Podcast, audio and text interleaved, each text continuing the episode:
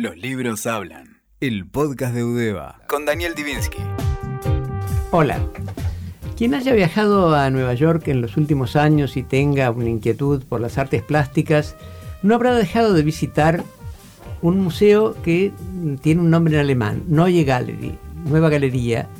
El dueño es Ronald Loder, descendiente de Estelle Loder, la creadora de la famosa firma de cosméticos, Está ubicado en un petit hotel del siglo, fines del siglo XIX hermosísimo y atesora obras importantes, pero tal vez la más importante sea La Dama de Oro, el retrato de Adele Bloch-Bauer que pintó Klimt y que tuvo una historia azarosa.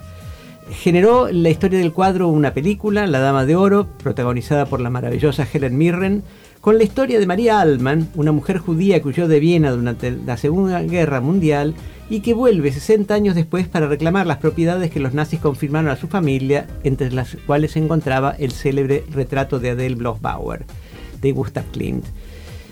Entre los daños que causó el nazismo, obviamente el mayor es la cantidad de muertes, los sufrimientos, los exilios, el, destierro de etnias enteras, las persecuciones, pero en segundo plano la actitud del nazismo de sus jerarcas hacia el arte fue doble. Por un lado, calificaron de arte degenerado a casi todo el arte del siglo XX que denostaban, ensalzando una especie de realismo que se pareciera no poco al realismo socialista del estalinismo en la Unión Soviética, pero además apropiándose para su uso personal o para su comercio personal de las obras de arte importantes que estaban en poder de coleccionistas o propietarios de origen judío en Alemania y en los países ocupados.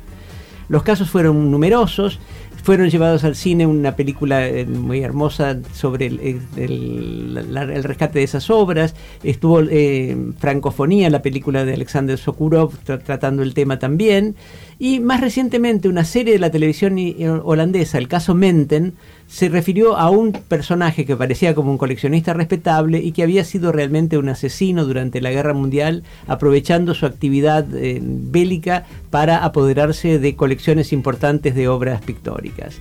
¿Por qué hablamos de esto? Porque hoy vamos a estar con Eduardo Esgiglia, escritor argentino, ex diplomático, fue embajador, el primer embajador argentino en Angola, dirigió el, ente regulador de, aeronáutica, pero entre esas actividades desarrolló una vibrante actividad como escritor. Y su última novela, el, miedo te come el alma, trata sobre un caso vinculado a estos espolios de obras de arte.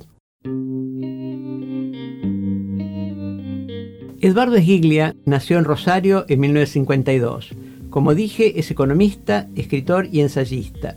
Estuvo exiliado en México durante la última dictadura militar y desde principios de los años 80 vive en Buenos Aires. Estudió en la Universidad de Rosario, se graduó de magíster en Ciencias Sociales en la Flaxo y ejerció la investigación y la docencia. publicó cuentos y novelas y Forlandia en 1997 fue una novela sumamente original en la cual se refería a una iniciativa del famoso Ford de crear una ciudad modelo dentro de la jungla del Brasil para la explotación del caucho. La novela tuvo mucho éxito, fue traducida al inglés y luego fue víctima de un expolio por parte de un canal de la televisión argentina que realizó un documental que resultó premiado basado totalmente en lo que eh, contaba en la novela, pero un dato que se omitía totalmente en la presentación. Eduardo Gilia, bienvenido a Los Libros Hablan. Contanos cómo surge la idea de El miedo te come el alma. Bueno, buenos días, muchísimas gracias por la invitación, estoy encantado de estar aquí y como te lo han dicho muchos, felicitaciones por el programa. Eh, el miedo te come el alma comenzó con, eh, yo te diría, de tres formas, o tres, por, de tres digamos, este, consecuencia de tres actos. Una fue la lectura que hice de un artículo que escribió, bueno, que salió en La Nación hace como diez y pico de años atrás, sobre una experiencia que me llamó mucho la atención que se llamó Monte Verità, que era una experiencia, este, bueno, yo diría una precursora de las comunidades hippie, que participó la flor innata de la intelectualidad europea y mundial a principios del siglo pasado en un cantón este, cerca de, digamos, en la frontera entre Suiza e Italia, y donde, por cierto, eh, tuvo una enorme participación luego este magnate coleccionista nazi, que, que podemos vincular con, la, con tu introducción más tarde.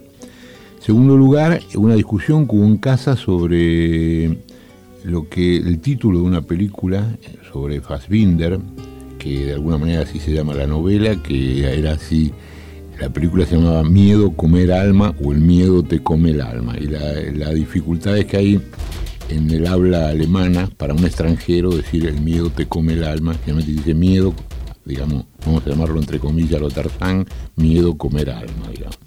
Y en tercer lugar, no menos importante, eh, la obsesión que tenía un conocido en el barrio por borrar una alusión que había en Google sobre su nombre y apellido, habida cuenta de una pequeña trapisonda que había cometido hace unos años, digo pequeña en comparación de todos los hechos de corrupción que hay actualmente, y sigue habiendo, digamos, en el mundo, y bueno, nada, eh, así que estas tres cosas fueron dando vuelta en la cabeza hasta que un día comencé a escribir, a escribir la novela, obviamente.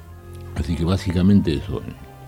Ahora, en algunos de los comentarios se dice que El miedo te come el alma es la tercera parte de una trilogía integrada por Ojos Negros, que transcurre en el África subsahariana, donde está Angola, donde fuiste embajador, y Los Cuerpos y las Sombras de 2014, basada en la Operación Gaviota, un eh, intento de atentado contra la vida de Videla que eh, fracasa por una serie de inexperiencias de la persona que debía poner la bomba, que no explota debidamente y demás. Eh, ¿En qué medida se integra esta tercera novela con las anteriores? Bueno, de alguna manera desde el principio tenía en la cabeza culminar la trilogía, bueno, en este caso por el miedo se come el alma, entre otras cosas por la participación de los, mismos personajes. Eh, en el caso del miedo come el alma, eh, bueno, el caso de Ojos Negros, el protagonista se reitera en, Los Cuerpos y las Sombras, y en, en esta El miedo se come el alma hay, hay un protagonista, digamos, no el principal, pero uno de ellos, que proviene de los cuerpos y las sombras y a su vez se explican y se termina de cerrar una, historia que queda abierta en la, en la anterior, digamos. Bueno, sin contar la novela, sin spoilear, el protagonista llega a Berlín armado de un pendrive que recibió que da las claves para desenmascarar a un coleccionista de arte que había sido realmente uno de los nazis que expoliaron colecciones. Está ambientado en un Berlín que pareces conocer muy bien. ¿Es, así? Bueno, no, no tan bien. Mi esposa es alemana. Que digamos, yo digo no tan bien en relación si por ahí algún alemán me está, no está escuchando o algún berlinés, pero digo, he visitado varias veces la ciudad eh, y me he dejado este, seducir por sus barrios, por sus bares, por su actividad cultural. Incluso sin nada que ver con mi matrimonio, fui el que inauguró el Festival de Literatura en el 2007, si no me equivoco, dedicado a Latinoamérica. Yo tiene un festival de literatura muy importante en, Berlín y bueno, yo tuve el honor y la suerte de inaugurar el festival junto a grandísimos escritores que bueno, bueno, fue un altísimo orgullo para mí compartir esa, esa, esa inauguración. También transcurre en Ámsterdam y también transcurre en la Patagonia, donde se instala esta especie de comunidad donde surge la información. ¿En qué está basada esta comunidad patagónica? Bueno, a mí me pareció interesante, eh, yo te diría, son personas que viven, digamos, sería una contraposición, digamos, la, lucha de, que se instala en la novela es entre dos organizaciones que compiten por la información, yo diría más bien por la desinformación en el mundo infinito de Internet.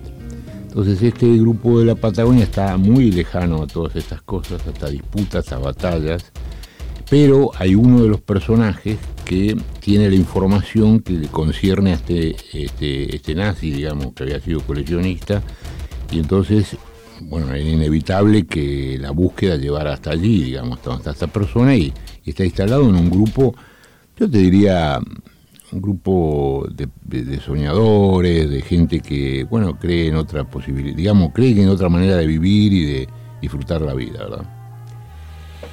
Comenté hace un momento tu exilio durante la última dictadura cívico-militar argentina y en la novela el protagonista es sometido a una tortura muy peculiar. ¿Se inspira en casos de tortura que conociste personalmente o es totalmente imaginaria esa situación de asedio interrogativo que sufre Daniel, el protagonista? No, yo investigué y no me resultó difícil encontrar a, viejos compañeros y, y, mucha gente, digamos, que había sido sometido a interrogatorios.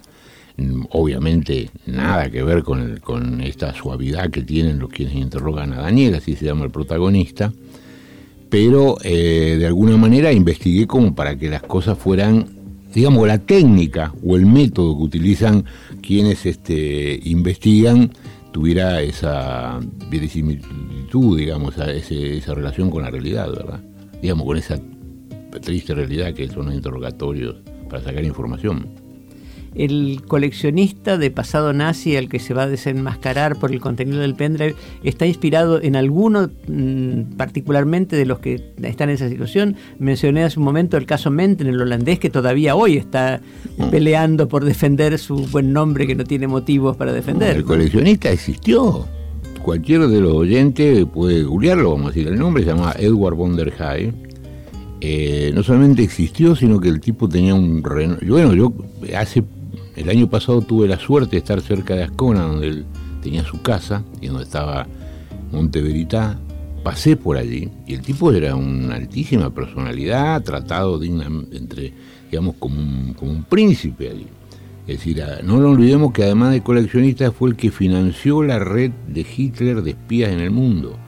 Es decir, él pertenecía a un banco eh, extremadamente importante, el Thyssen-Bank, que ya no existe más, era director, era uno de los dueños, y tenía, eh, era un bon vivant, por un lado, y por otro lado apoyaba y auxiliaba financieramente. Todo esto se puede chequear, yo lo chequeé, hice una investigación.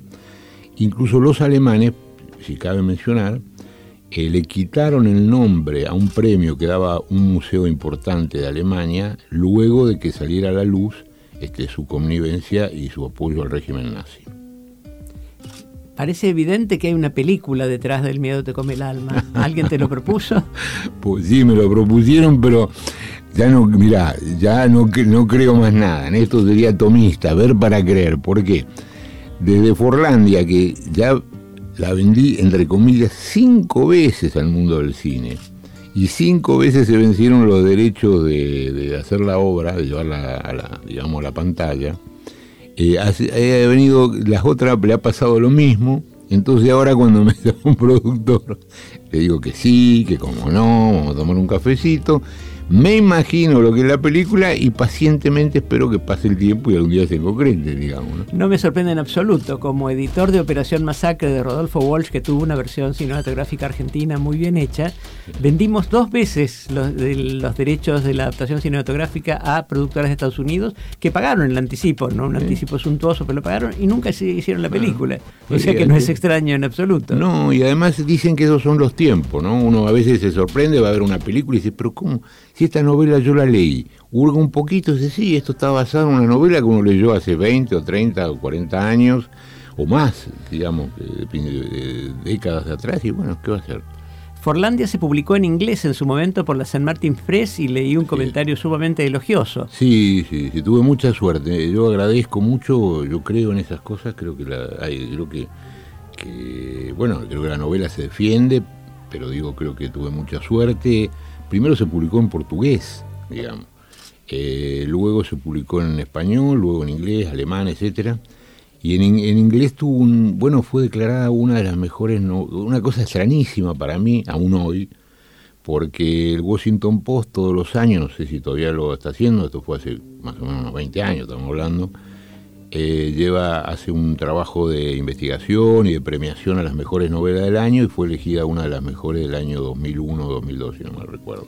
Además fue finalista de un premio que yo jamás pensé que lo iba a ganar, eh, gracias a la generosidad, por cierto, vale la pena, si me dejas mencionarlo, de dos bibliotecas nacionales, la Biblioteca Nacional de Colombia y la Biblioteca Nacional de Canadá, que la propusieron para el Dublin Literary Award.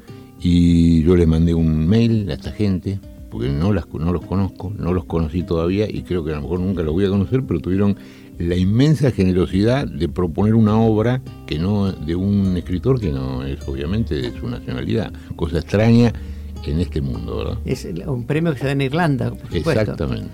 Entre otras cosas, eh, fuiste beneficiario de una de estas becas para las estadías en el Velayo Center, que es una residencia para eh, artistas y escritores latinoamericanos. ¿Qué resultó de esa convivencia con la escritora de Puerto Rico, Mayra bueno, que la conozco, y eh, artistas plásticos y guionistas? Bueno, ahí más que una beca es un premio. Es decir, ellos, el, bueno, además de Forlandia, se tradujo Ojos Negro al inglés y un par de universidades, uno de ellos me visitaron este año, de la Universidad de Oregon, eh, también sorpresivamente para mí, Daniel, porque, bueno, nada, eh, veían con a charlar de Forlandia, de Ojos Negros, etcétera, etcétera, me propusieron para este premio, que de alguna manera distingue la trayectoria y para mi sorpresa también, después la Fundación Rockefeller me propuso ser jurado, así que fui jurado hace poco de, un, de lo que sería otra camada de artistas este, que van a ir allí.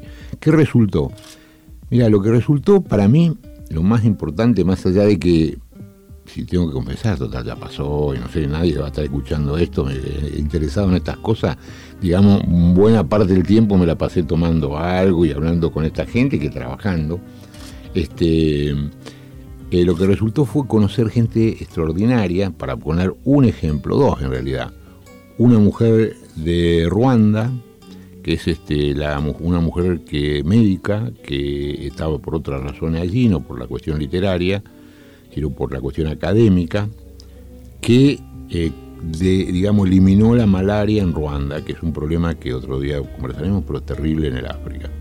Desde esta persona que me encantó, hasta el editor del jefe de, redacción del Boston Globe, perdón, del Boston Globe, sí, que es el diario que, destapó todos los curas pedófilos y todo eso. Que estaba investigando, tiene, está escribiendo un ensayo sobre la importancia de Internet en el futuro de los medios gráficos. Eduardo Esgiglia, nuestro entrevistado de hoy, ¿qué estás escribiendo ahora? Mm, mm. Bueno, ahora estoy empezando una historia que me tiene muy, muy, muy entretenido y, divertido, me divierte, que es sobre eh, un momento que el mundo estuvo a punto de destruirse a principios de los años 80, pero destruirse de verdad, digamos. Queda abierto el suspenso. Muchas gracias, Eduardo Gilia, por acompañarnos hoy en Los Libros Hablan. Muchas gracias a vos y la verdad que es un, un placer, un honor estar eh, con, con vos. ¿eh? Escuchaste Los Libros Hablan, el podcast de Udeva, con Daniel Divinsky. WeToker. Sumamos las partes.